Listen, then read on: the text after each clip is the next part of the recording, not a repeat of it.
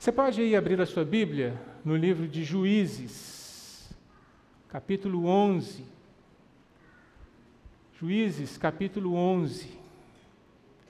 Queria que a gente conversasse um pouquinho sobre a, as possibilidades que essa vida às vezes nos apresenta da gente colocar tudo a perder. A gente vai seguindo na vida, acerta, acerta, acerta, ajusta, mas de repente, por alguma razão, a gente troca os pés pelas mãos e tudo aquilo que nós construímos fica muito fácil de ser arruinado, fica muito fácil de ser dilacerado, destruído. Um tempo todo construindo e de repente a gente põe tudo a perder, não é? Tudo a perder. Ah, e aí, quando eu pensei nessa imagem do copo quebrado, ou do cristal quebrado, ou da taça quebrada, é mais ou menos assim.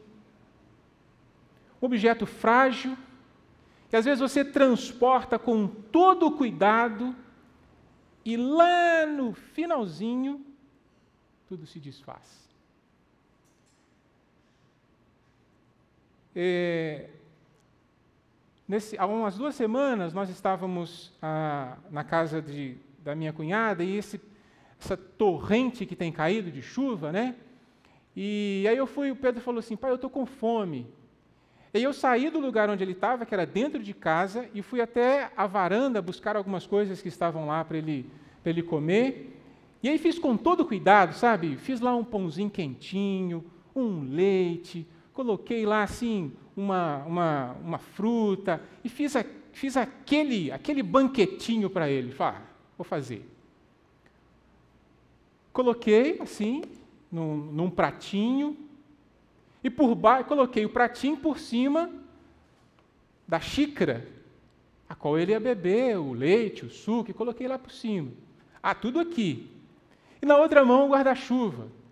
E aquela chuva torrencial. Eu falei, nossa, será que eu consigo? Eu falei, não, você é capaz, rapaz. Já está grande, você pode. E vamos nós. Eu digo para vocês que eu conseguiria, se não fosse a última curva da entrada da sala. Se não tivesse aquela última curva da entrada, se fosse uma reta, eu conseguiria. Que coisa, viu? Olha eu colocando a culpa na curva, a última curva da sala. Não deu outra. Caiu tudo. Caiu tudo.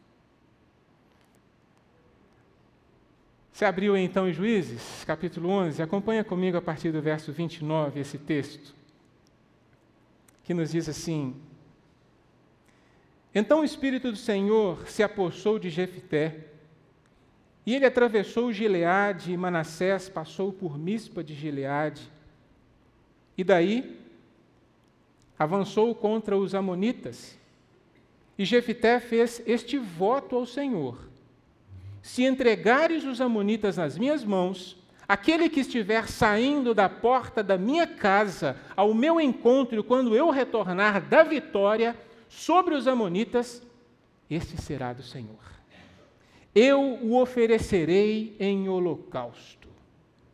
Então Jefté foi combater os amonitas e o Senhor os entregou em suas mãos.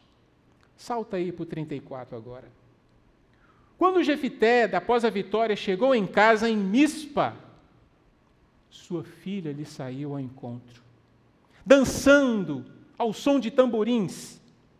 E ela era filha única ele não tinha outro filho ou filha?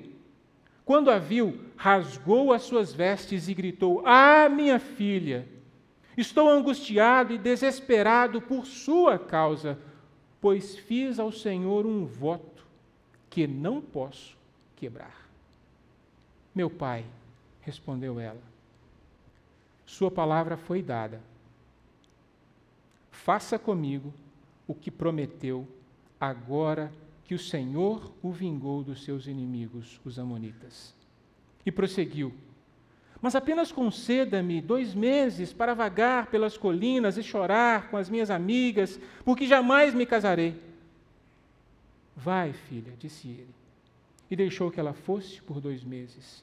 Ela e suas amigas foram para as colinas e choraram, porque ela jamais se casaria. Passados dois meses, ela voltou a seu pai e ele fez com ela o que tinha prometido no voto. Assim, ela nunca pôde se casar. Até aqui. Senhor, fale o nosso coração. Nós precisamos muito de Ti. Abra nossa mente, nossos ouvidos. Ajuda-nos a entender o que o Senhor deseja para nós. É no Teu nome que nós oramos. Amém e amém. O livro de Juízes, como o próprio nome diz, trata daquelas pessoas que foram é, chamadas pelo Senhor no tempo da nação de Israel, quando o povo estava ali é, na terra, mas o povo ia e voltava da presença do Senhor. E por causa desse ir e vir da presença do Senhor, tinha sempre consequências, porque eles eram sempre invadidos, inimigos chegavam, e aí de tempo em tempo, nessas necessidades, de, de ajuda, Deus levantava, chamava alguém e o colocava ou a colocava como juiz daquele povo, uma pessoa que seria o líder, estaria à frente daquele povo. Então, por isso, o livro de Juízes fala dessas pessoas que foram chamadas por Deus para liderar o povo de Israel em um tempo, por um período de tempo, para poder ajudá-los a vencer os inimigos. Até que o povo então ficava muito feliz, ficava muito bem, todo mundo tranquilo, feliz com o Senhor, sucesso, e daí a pouco começava a degringolar de novo na fé. E aí iam lá embaixo, e Deus então permitia que outra nação viesse e ah, maltratasse, maltratava o povo, provocasse o povo, e aí Deus chamava outro juiz. E aí assim, e foi durante por 300 anos, imagina? 300 anos de alto e baixo diante da relação com o Senhor e essas coisas acontecendo. E Jefté é um desses juízes. E neste ponto que nós acabamos de ler aqui, a Jefité, na verdade, ele não inicia a história de Jefité na Bíblia, não inicia com ele já assim, sendo um grande juiz, um homem respeitado, um homem assim, sabe, ó, oh, não. Na verdade, a história de, de Jefté, ela tem um começo muito triste. Porque é um homem que, o início da sua história, ele é desprezado pela sua família, porque ele é um bastardo, ele foi expulso da sua cidade, expulso da sua família, foi retirado do testamento, não recebeu nenhuma herança, teve que morar numa cidade bem longe, uma cidade distante, chamada, às vezes eles chamavam de cidade refúgio. Viveu como mercenário no meio de outras pessoas bem assim, bem ruins. Ele foi líder de, de outros mercenários. Era assim que ele viveu. Mas, neste meio tempo, Jefité aprendeu a ser guerreiro em meio a essas adversidades. Ele aprendeu a não se esconder atrás de tudo aquilo que aqueles momentos do antepassado dele acabaram lhe impondo. Amargura, dor, sofrimento, os rótulos que os irmãos lhe, lhe colocaram. Seu bastardo, você não tem direito à nossa herança. Show, fora de casa. Imagina? Literalmente, os irmãos o enxotaram de casa. Literalmente isso. Então, durante esse tempo fora, Jefité foi trabalhando, ou melhor, o Senhor foi permitindo que tudo isso lhe acontecesse para que chegasse neste instante aqui. Ele não se escondeu atrás dos rótulos que os momentos ruins acabaram lhe colocando, não se escondeu atrás das desculpas que ele mesmo poderia dar. Ó oh, vida, tá vendo? Fui chutar de casa, olha como é que eu estou, que coisa ruim, ninguém me quer, ninguém me, ninguém me deseja, nem a minha cidade, estou morando em outro lugar. Ó oh, vida miserável que eu estou. Não, não foi isso que ele fez. E eu te convido a em casa, durante essa semana, vai ler, volte a ler a história desse homem porque ele vai se agigantando diante das intempéries da vida e se transforma neste juiz aqui, que nós acabamos de encontrar, que vence os Amonitas. O Senhor dá vitória ao povo de Israel através de Jefité, porque de fato ele é guerreiro, ele é batalhador. Logo no início da história dele, Jefté é chamado de forte e. Quem conhece a história? Forte e quê? Forte e valoroso. Forte e valoroso. Ele manteve sempre a mente, a presença divina junto a si. Sempre. Deus está caminhando comigo. Deus está caminhando comigo. Como se diz hoje, Jefité de fato foi um guerreiro, alguém que saiu lá de baixo e chegou onde chegou como juiz. Alguém que persistiu, lutou, se é que a gente pode dizer assim, uma trajetória impressionante. Mas, esta vida que dá voltas para as coisas boas, também pode dar voltas para aquilo que às vezes não é tão agradável assim. E é exatamente o que aconteceu. Porque a história de Jefité, em seu final, toma um novo rumo. No seu final de história, durante a caminhada, ele foi superando suas barreiras, mas na chegada ele deslizou. Foi eu fiz.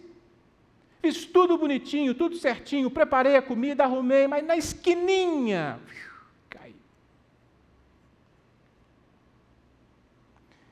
Eu me lembro do apóstolo Paulo, escrevendo aos Gálatas, no capítulo 3, no verso 3. Gálatas, vocês que começaram a carreira da fé tão bem, tão bem, agora vocês querem aperfeiçoar a vida de vocês com esforço próprio. É como se Paulo estivesse dizendo: olha, vocês começaram a escrever uma linda história,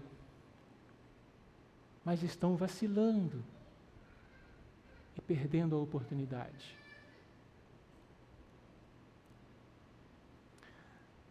A grande questão de Jefté está no voto que ele fez está no verso 30 e no verso 31. E essa parte suscita para muitas pessoas grande discussão. O que, que Jefté fez? Ele matou a filha, não matou a filha, sacrificou, coloquei em holocausto, o que, que ele fez? Ele... Nós não vamos entrar nessa discussão. Mas se você está querendo saber o que, que Jefté fez com a filha dele, eu não vou te dizer, porque esse não é o tema. Mas nós vamos pensar por que, que ele pensou em fazer alguma coisa com a filha, que não foi uma coisa boa. Se ele sacrificou ou não sacrificou, simplesmente impediu que ele a casasse, não foi uma coisa boa, porque o texto diz que ele rasga as suas vestes. A sua filha fica triste, ela chora, ou seja, independente de ser uma coisa ou outra, foi uma decisão que no final não foi legal, não foi boa. Isso é o que importa.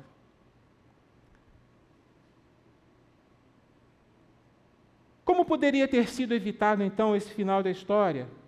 Como e por que, se não nos cuidarmos, nós podemos também fazer como Jefité? Colocar tudo a perder. Que cuidado devemos tomar então? Eu penso em algumas verdades aí para a nossa vida, em que a gente não deve colocar tudo a perder.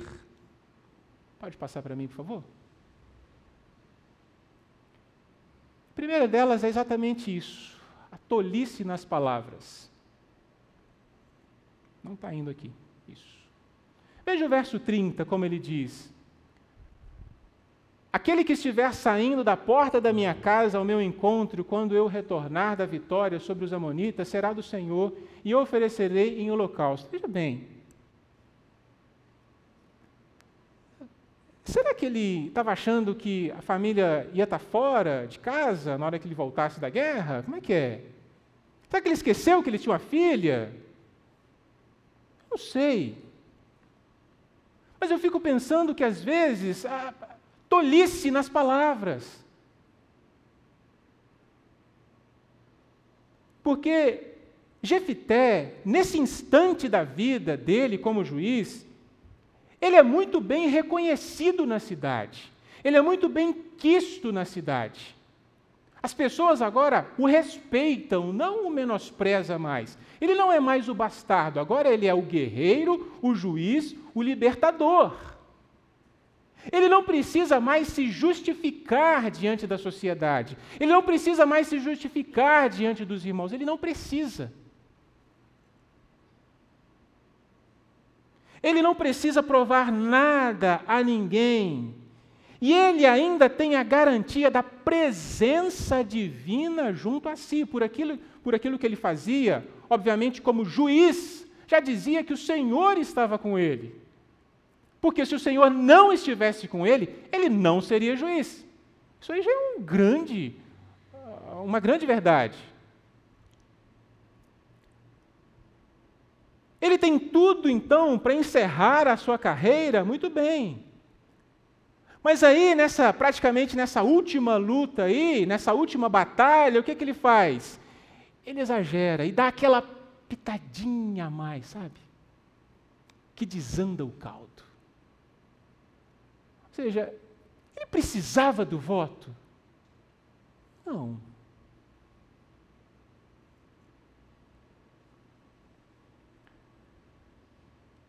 Veja, aquele que estiver saindo na porta da minha casa, será que imaginou o quê? A galinha vai sair para me receber?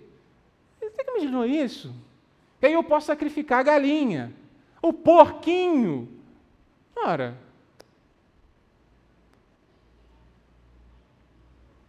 Jefité erra pelo excesso. Ele peca pelo excesso. Poderia ter se mantido ali consciente, porque o Senhor já estava com ele, mas não, ele quer dar aquela pitadinha a mais e desliza. E diz o ditado popular que tudo em excesso o quê? Faz mal, né? Tudo em excesso faz mal. Sal demais na comida? E aí? Faz mal, não faz? Mas língua demais também faz Faz bem ou faz mal? Faz mal. Gordura demais faz mal. Não faz? Mas reações intempestivas também faz muito mal. Vocês estão entendendo a relação que eu estou fazendo? Porque se eu falo de sal, de gordura, né? a gente leva. Mas a gente fala de língua, da relação com o outro, dos nossos gestos intempestivos, das nossas reações abruptas, das nossas tolices de decisões, opa! Tudo isso pode ser que às vezes não prejudique só o nosso corpo físico, mas prejudique todo o nosso ser. E pode ser que mate pode ser que mate relações, relacionamentos, pode ser que mate o outro, pode ser que fira o outro, pode ser que machuque o outro, e pode ser que aconteça tudo isso com a gente também. Excesso. Erramos pelo nosso excesso, erramos pela nossa tolice às vezes, transbordamos o copo quando poderíamos tê-lo na medida certa. Era o que Cristo fazia. Cristo buscava mostrar aos líderes religiosos o equilíbrio. O padrão do equilíbrio, a vida equilibrada. E não a vida desequilibrada. Por isso, cuidado com os seus excessos. E você pode pensar aí em qualquer instância que você quiser. Não seja tolo, não seja tola. Cuidado com os excessos, cuidado com o desequilíbrio. O excesso é isso que faz. É isso que ele faz. Ele desequilibra, ele desestabiliza. Sou apaixonado com doce, gosto de doce. Por muitas e muitas vezes eu já troquei o almoço né, de sal pelo doce. Que coisa. Agora, a gente começa, eu começo a perceber o desequilíbrio de fazendo essas coisas. Outro dia eu fui ao médico, todo feliz, né? Porque geralmente você vai ao médico, não, tudo bem, volta daqui um ano, tudo bem, volta daqui um ano, volta tudo bem. Cheguei lá, falei, tá aí, doutor, daqui ano que vem? Ele falou, opa, ano que vem não, filho. Ó, alterado, alterado, alterado, alterado. Aí começou, ó, está em excesso, gordura, está em excesso, açúcar, está em excesso, está em excesso. Eu saí do consultório e pensei assim, puxa,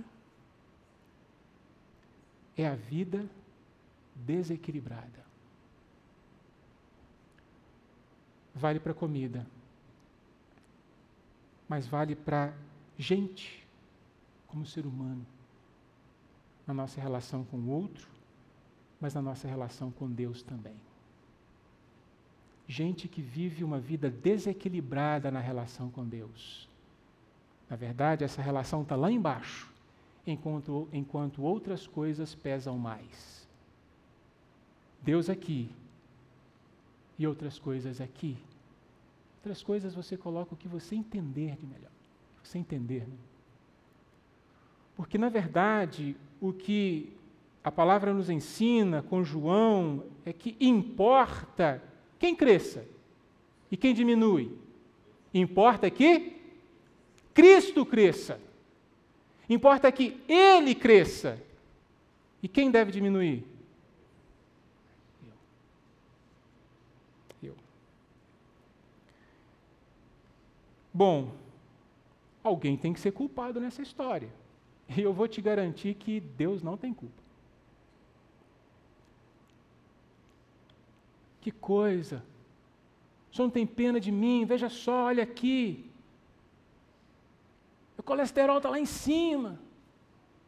Só não tem dó de mim, não. Pode ser que em alguns casos não seja isso, mas no meu é. Deus não tem culpa. O que eu estou querendo dizer é que o voto que Jefté fez foi dele. Deus não tinha nada a ver com aquele negócio. Absolutamente nada. E Jefté fez este voto ao Senhor. Quem fez o voto, gente, que o texto está dizendo? Jefté. Foi Deus? Não. E aliás, no correr do texto aí, Deus não aparece, entre aspas.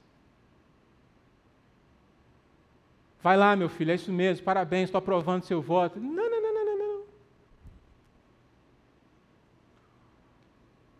O voto é de Jefté. Em seu excesso, ele faz um voto desnecessário em nome de Deus. Se o Senhor fizer isso, então eu faço aquilo. Já ouviram essa? Essa é sempre boa para o final de ano, né? Mas nós já estamos chegando no final de janeiro. Ó, se o Senhor fizer isso, este ano vai acontecer isso. A intenção de Jefité não está muito distante do que nós fazemos, viu? Nós colocamos, embutimos Deus no meio dos nossos votos, sabe? Votos esses que Deus nunca esteve. Esteve. E aí depois a gente se volta para ele e fala assim: Ah, mas o Senhor. Eu, falo, eu? Você nem me perguntou. Você nem conversou comigo. Você jogou para mim a responsabilidade. E uma vez alguém me disse assim: quanta culpa Deus tem, Deus tem das escolhas que nós tomamos? Eu estava conversando com a pessoa, levantando algumas questões para ela, na verdade era uma senhora, e levantando, e eu não esperava, eu queria que, as, que ela me acolhesse nas palavras, eu queria que ela me abraçasse e dissesse assim: é isso mesmo, veja só, vamos juntos a Deus, para Deus se arrepender e aí ser benevolente a você. Ela me vira com essa assim: Quanta culpa Deus tem das escolhas que nós tomamos?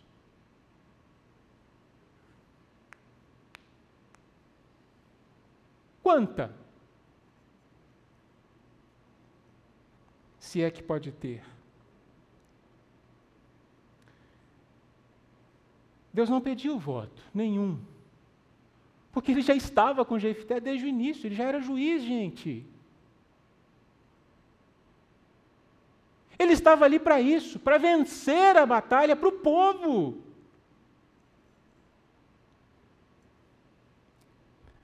E veja que a angústia de Jefité pelo que ele tinha feito, olha só. Veja que ponto este homem chegou. Estou angustiado e desesperado, pois fiz ao Senhor um voto que não posso quebrar. E ele faz isso olhando para sua filha. E o texto faz a questão de dizer, era filha única. E o texto depois põe uma vírgula e faz questão de dizer, ele não tinha mais filho e nem filha. Gente, para o texto ser redundante desse jeito, se você disser assim, olha, eu tenho filho, Ismael tem um filho único. Ou seja, ele não precisa dizer que não tem mais filho nem filha. Já disse, tem um filho único, pronto. Mas o texto diz assim: o que Jefité tinha preparado para fazer era tão sério, implicava tanto na filha dele, isso era tão importante. O texto diz: olha, era filha única, uma só, não tinha outro, não tinha outra. E o que ele faz traz consequências para a vida da filha dele. Ele rasga as vestes e diz que está angustiado e desesperado. Coisas que nós fazemos tresloucadamente ou tolamente, que acabam machucando, magoando e trazendo consequências para a vida do outro. Pode ser filho, pode ser filha, pode ser pai, pode ser mãe, pode ser esposa, pode ser esposo, pode ser amigo, pode ser colega, pode ser noivo, pode ser namorada, pode ser qualquer um. Se você anda com alguém, com alguém, se você convive com alguém, se você não é um eremita que mora lá no alto do monte, só com passarinho, eu acho que não é essa a sua vida, tome cuidado. Tome cuidado. Para não ter que olhar para os olhos do outro e dizer: quanta angústia eu tenho aqui no meu coração por aquilo que eu fiz com você.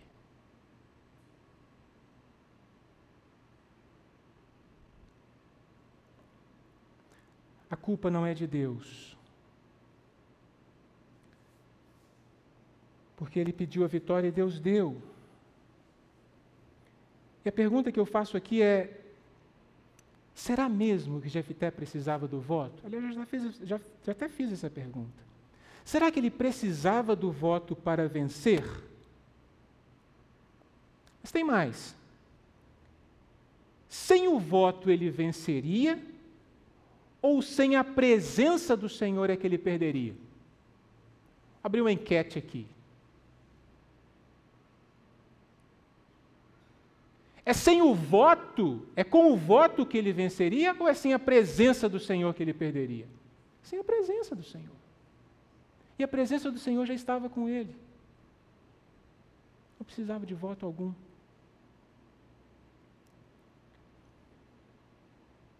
Isso acaba com a ideia de um Deus, de que Deus fica com dozinha dos nossos esforços para nos dar o que queremos. Muito cuidado com isso. Deus fica com dó dos nossos esforços. Nossa, Deus, eu fui assim, eu fui, eu fui, em, fui em 49 domingos na igreja. A gente vai contando, né? Qual será a minha bênção? Deus, olha, eu fiz isso, eu fiz aquilo. E a gente vai fazendo as coisas na expectativa de que Deus nos dê algo.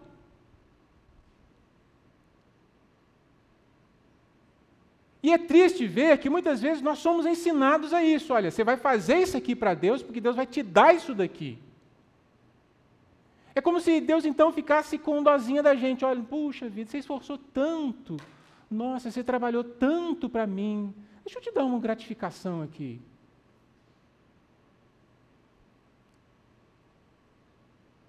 Se ele não quiser dar, não tem problema nenhum. Nenhum.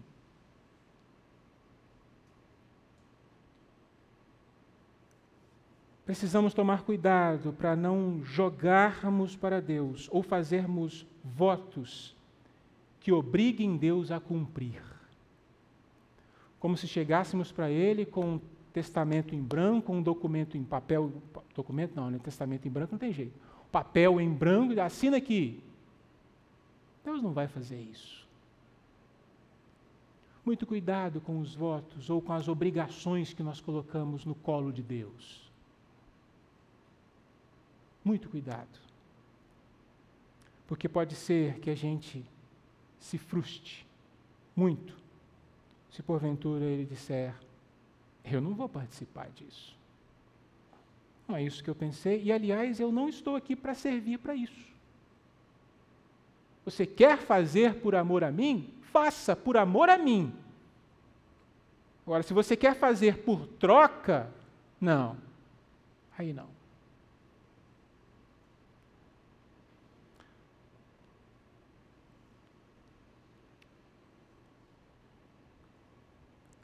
As vitórias de ontem, elas não nos garantem uma vitória hoje. Uma luta a cada dia. Luta-se uma luta a cada dia. Verso 32 e 34, que diz assim: Jefté foi combater os amonitas e o Senhor os entregou nas suas mãos. Quando ele retorna à sua casa, sua filha sai ao seu encontro. As superações de ontem não nos garante contra as superações de hoje. Todos os dias há uma batalha a ser vencida. Todos os dias há algo a ser feito. Todos os dias há uma luta a ser travada. Todos os dias. Nós entendemos um pouco disso quando o apóstolo Paulo nos diz assim: miserável homem que sou. Quem me livrará do corpo dessa morte? Veja, é o apóstolo Paulo que está dizendo isso, mostrando de si mesmo, miserável homem que sou. Olha a condição. É um corpo de morte que está sobre nós, está em nós, querendo tomar conta da nossa vida. Então é todos os dias no cuidado da nossa vida. Todos os dias. Tudo o que Jefité fez, todas as conquistas de antes, todas as batalhas contra os amonitas, todas as vitórias, não lhe garantiram sucesso aqui neste pequeno momento. Deslizou. Deslizou todos os dias uma luta para ser vencida a cada um de nós. Todos os dias. E eu vou te dizer que não existe ninguém humanamente que seja inderrotável. Eu acho que existe essa palavra, né? Existiu, fica existindo agora. Não existe ninguém nesta vida, humanamente, que seja in. Aliás, a palavra nos diz assim: aquele que está, o quê?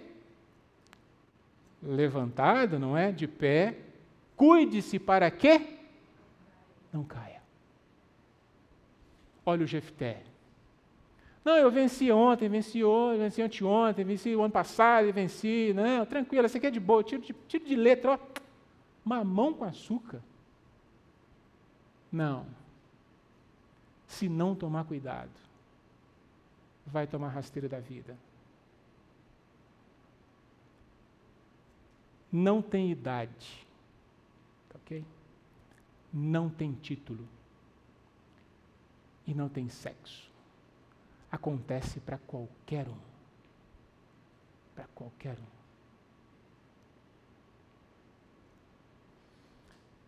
Bom, mas então e aí? Não tem escapatória nenhuma? A beleza disso tudo é que Deus chega nessa história e fala assim: opa, deixa eu dar a palavra final nessa história. Deixa eu dar a palavra final nessa história. E a palavra final de Jefité, na verdade, a gente não encontra ela no Antigo Testamento. Nós não encontramos no livro de Juízes. Nós só vamos encontrar muito tempo depois depois que Cristo veio, depois que Cristo voltou aos céus. Aí nós vamos encontrar, de fato, o final da história de Jefté. A graça que cobre todo equívoco.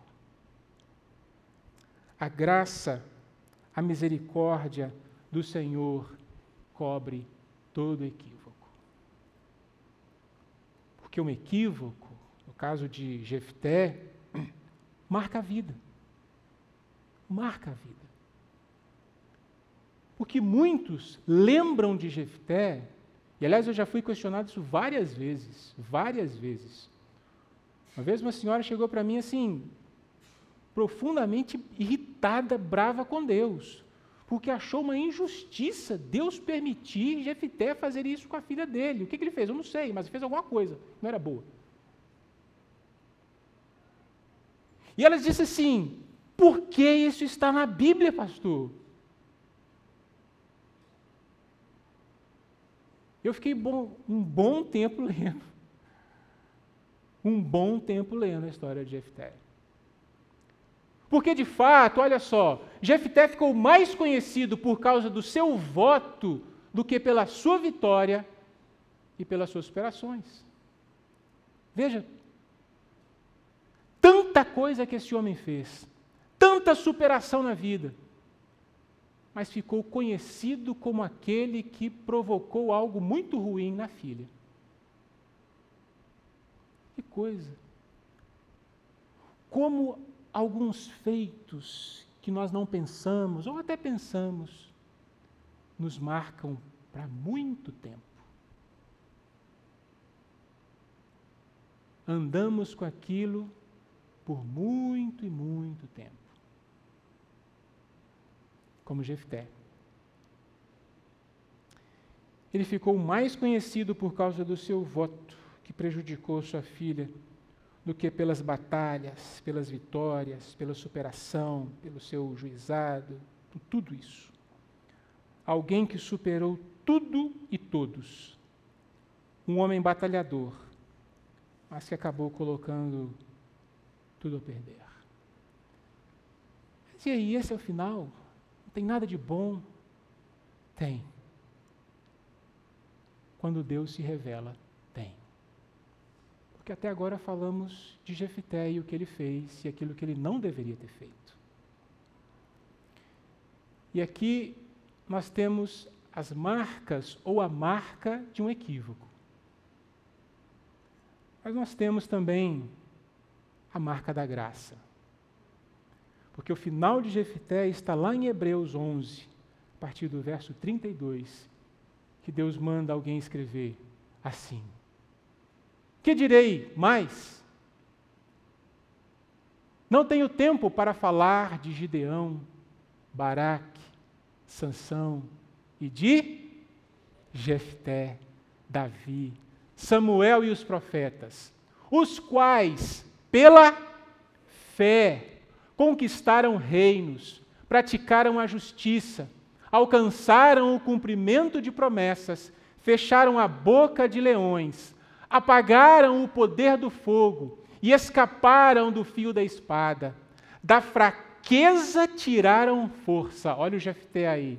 Tornaram-se poderosos na batalha. Olha o Jefté. E puseram em fuga exércitos estrangeiros. Olha o Jefté. O mundo não era digno desse homem. Nós somos muito ruinzinhos mesmo, né? Mas quando o Senhor lança sobre nós o olhar de graça e de misericórdia dele, a nossa história muda de tolice para justiça, fé, e somos salvos pela graça, pela bondade e pela misericórdia, e não pelos nossos atos bobos que a gente faz pela vida. É por isso que a grandeza do Senhor se revela. O olhar de graça e de misericórdia do Pai, que conserta todo tolo, que conserta toda tola, que se entrega a Ele, foi capaz de colocar Jefité não na galeria dos tolos, mas na galeria dos chamados heróis da fé. Ou seja, tem esperança para mim e para você que tropeça e erra muito nesta vida, porque sobre nós mantém-se a graça e a misericórdia do Senhor que deseja nos erguer, deseja nos levantar e dizer assim: olha, tem um livro aqui. Você erra muito, faz muita coisa ruim, mas tem um livro aqui chamado Heróis da Fé, e é nele que eu quero colocar o seu nome, seu tolinho. Lembra de antigamente, hoje não tem isso mais, do quadro da professora que você fazia bagunça e a professora ia anotando o nome assim? Lembra? Não sei quem é dessa época, não, né? Os mais novos não é dessa época, eu sou. Quadro verde de giz ainda, né? Hoje é o quadro branco, com aquela, aquela canetinha lá, né? E quando a professora mandava alguém, o bonzinho, anotar o nome dos coleguinhas malzinhos. Oh, Deus! Aí no final da aula ninguém estava conversando com você, né?